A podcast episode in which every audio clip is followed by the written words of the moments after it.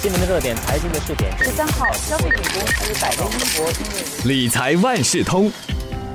理财万事通，你好，我是九六三号 FM 的德明。和老一辈的人相比，刚刚进入职场的这些年轻人，他们面对啊很多很多艰巨的挑战，有哪些呢？比方说，生活的多个层面受到科技颠覆的冲击，经历经济衰退期的低增长，实际收入就比较低。那么和前几代人相比的话，同一年龄时候拥有的资产也比较少了，这就让许多所谓的千禧一代的这些年轻人对未来感到焦虑，也缺乏经济保障。这一期的理财万事通，我们来关注一下这一批年轻的国人，聊一聊千禧一代年轻人可以采取一些什么样的理财投资策略，让他们在逆境中克服重重挑战，来实现自己的梦想。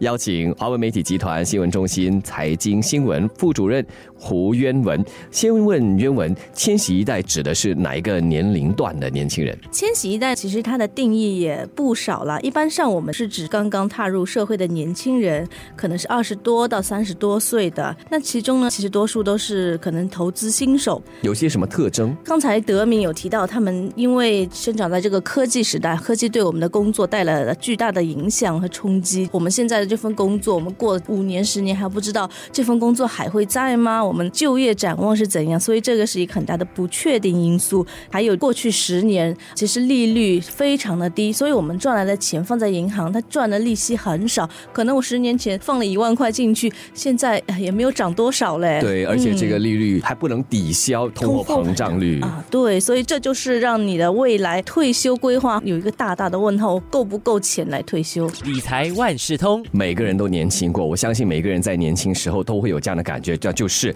我还年轻，还有很多时间，想要做很多事。那么这个时候来谈理财，会不会早了点？理财这个事情呢，其实没有说太早的这个说法。那举个简单的例子，说投资吧，比如我今年二十岁，我就开始投资，每个月我省五百块钱放进一个投资产品，假设年回报率是百分之六。那另外一个人呢，他三十五岁才开始投资，同样五百元和百分之六。那到了两个人都是四十岁的时候，二十岁开始投资的话，他赚的钱会更多。那个差别呢，其实有九万元，这是因为那个复利回报的影响相当大，对吧？嗯，肯定越早开始越好。但是说到投资理财，首先就是要有本钱，也就是说，第一步要先储蓄，有钱才能做投资，取得更高的回报。那么对千禧一代来说，需要存多少钱才足够投资？刚才有说到千禧一代，他面对职场的不确定因素，还有一些目前更多人加入所谓的 gig economy，那这个就是说他的薪水不是固定的，然后工作呢，工作量还有接下来的收入也不确定，那说明你更要努力的去储蓄，以防未来不备之应。一般专家建议要设立一个紧急预备金，金额相当于至少你六个月的开销。如果是自雇人士呢，就至少应该要等于十二个月的开销。还有呢，千禧一代第一要培养一个良好的财务习惯，谨慎的储蓄，制定预算，而且一定要根据你的预算来开销，而不要想我今天哦，我想买这件东西，那我这个月多花一点钱不要紧的，这是一个非常不好的习惯呢、嗯，就不能过了头的随心所欲，对吗？嗯，理财万事通。那么原文一再提到储蓄，储蓄关键问题了，有哪些适合这些年轻人的储蓄户头计划？其实每个银行呢，多多少少都有一些和薪水挂钩的储蓄户头，它可以提供，比如说你把薪水存进去，它就给你百分之至少可能一点二或者更高的利率。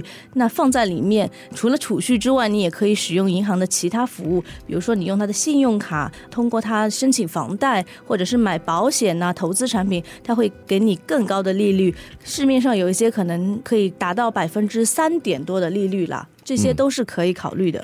那么我们说到这些年轻人，千禧一代啊，事业还在这个起步的阶段。如果说投资的话，他们可以采取哪些投资策略？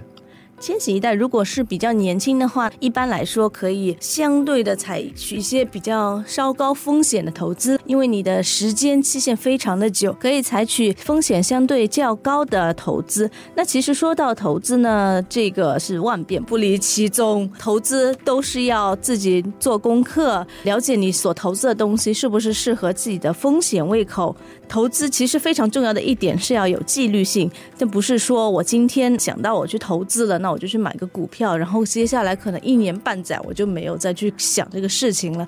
那如何保持纪律性呢？如何不受那个情绪的影响？比如说今天股市跌了百分之二，那我赶紧去卖掉，逃出去，对不对？那这些都是不可取的。投资需要冷静，需要理性。对，但这个理性大家要做到，有时候确实比较困难。我不用管年龄的，即使是成熟的投资者也一样会受影响，更何况是年轻人。所以专家就是建议说，你就可以考虑那些固定投资计划，每个月可能是放五十、一百或者五百块钱拿去投资，可能是投资一。一些蓝筹股或者是那些交易所挂牌基金，那你就不用再去想它了，它每个月自动会帮你去投资。那十年、二十年下来呢，应该是会取得一些不错的收入啊。嗯，一般上啊，这些投资专家也会给予建议，那就是要分散你的投资，有些是属于高风险的，有些是属于这低风险的。对年轻人来说，可能也可以考虑这样子的一种策略。所以，其实不管是年轻人或者是年长的人士，投资都是要多元化，千万不要去买。一只或者是两只股票，把全部的身家都放进去了啊！不要把所有的鸡蛋放在一个篮子里，经常说的一句话，对吧？对，嗯，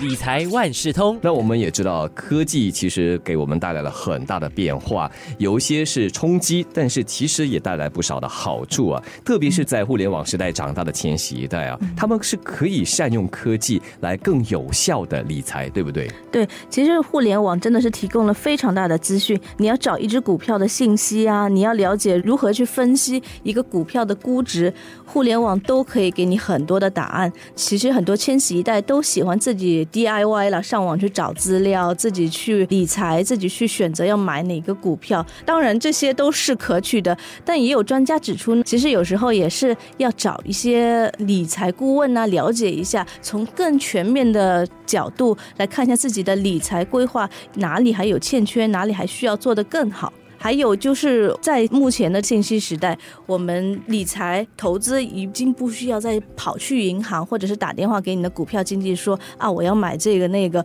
那都是有上网有投资平台供千禧一代来使用了。他们的好处就是收费比较低嘛，因为没有人来服务你，对吧？当然还有可能你有问题的时候，也许找不到人来问，那就需要自己去打电话去了解呢，或者是。去上网做更多的功课，都是有利和有弊的啦。这一群年轻的一代哈，千禧一代，他们都非常善于自己学习，然后自己处理很多的事情，因为有了谷歌先生。但是呢，如果少了这一层我们所说的，比方说投资专才，又或者是理财顾问，又或者是股票经纪人的话，可能就少了一些建议啊，又或者一些指引的方向。嗯，还有其实最近比较流行的是那种社交投资平台，有点像。social media 的 platform，从那边也是可以互相交流投资的意见、投资的建议，这也是千禧一代当中非常流行的。现在的年轻人，特别是千禧一代啊，说的就是 “YOLO”，You only live once，不要白活了，就这么一次嘛，对吗？所以在投资方面，这样的一个态度怎么样？可取吗？当然是不可取了。其实越是生活上你越是 YOLO 哈，你的理财越是不能 YOLO。必须要为未来做好准备。